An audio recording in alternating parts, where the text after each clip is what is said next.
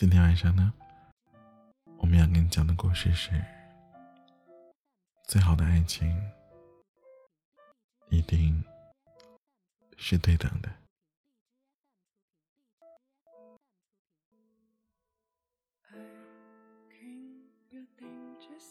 起床刷朋友圈的时候啊，突然发现大半个朋友圈都在晒宋仲基和送回家结婚的消息。我当时内心第一个反应就是，他们什么时候谈的恋爱啊？是的，或许有一些爱情，它不需要你高调的说出。我爱你这三个字儿，也也不会被爱情啊，就突然间冲动的冲昏了头脑，而是选择了慢慢来。这些在漫长的岁月当中，有足够的时间去看清楚对方是否是那种适合携手。走下去的人，也难怪，他们两个的经纪公司均表示，结婚并非是两个人的事情，必须要和家族会面等等慎重的情况。我以前看过太多明星结婚的喜讯，而只有他们两个成熟的将这份爱情。延续到了两个家庭上，这无疑是一种稳扎稳打的爱情。我想啊，当初《太阳的后裔》之所以那么火爆，之所以能够唤醒数不胜数的少女心，也是因为在这部戏的背后，他们两个也随着剧情的发生，在荧幕当中谈起了恋爱吧。当时。宋仲基看宋慧乔的眼神，恨不得给予他所有的溺爱；而宋慧乔看他的眼神，也是温柔又深情的。我还记得，在看完这部剧后，我翻看了许多他们的访谈。虽然宋仲基比宋慧乔小了四岁，虽然宋慧乔出道时，宋仲基可能还在读着小学。但这两位看似差距很大的人，对对方的评价却出奇意外的一致。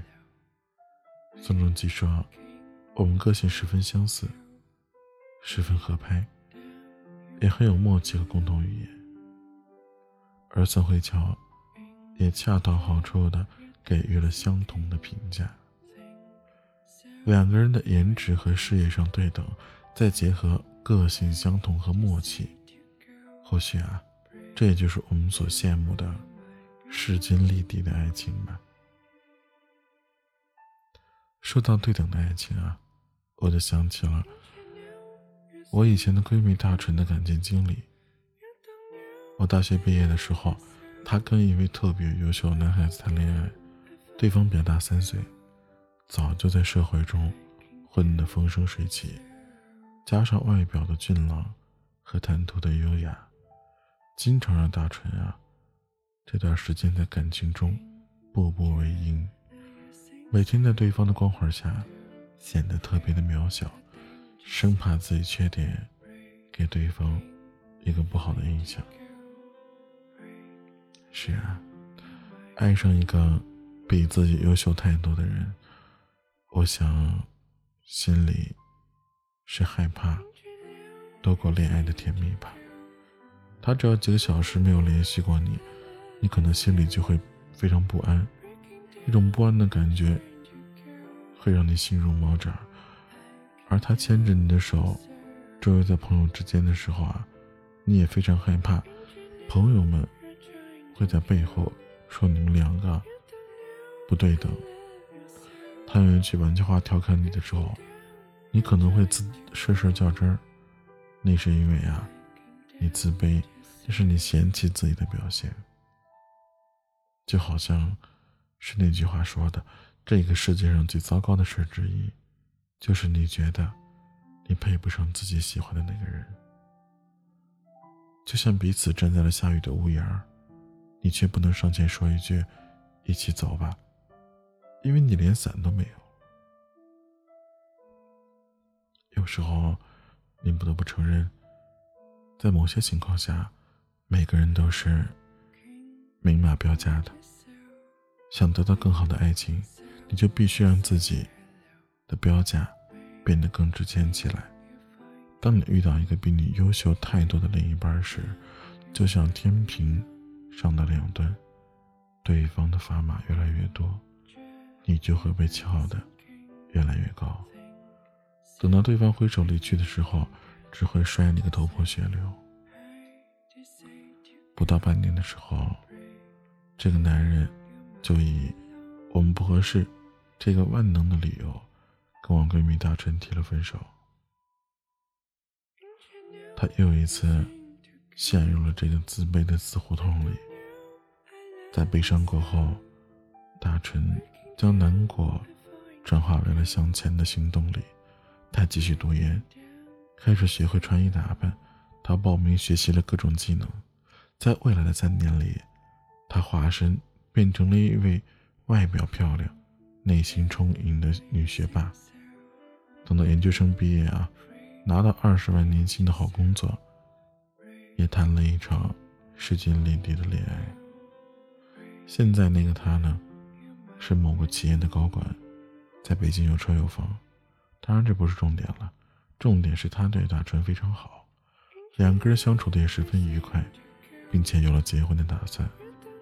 当我问起她为什么决定嫁给他的时候，她只说了一句话：“她说，因为我觉得跟他相处起来很舒服，我不用想他会不会突然间离开我，我更加不用想我自己是不是配得上他。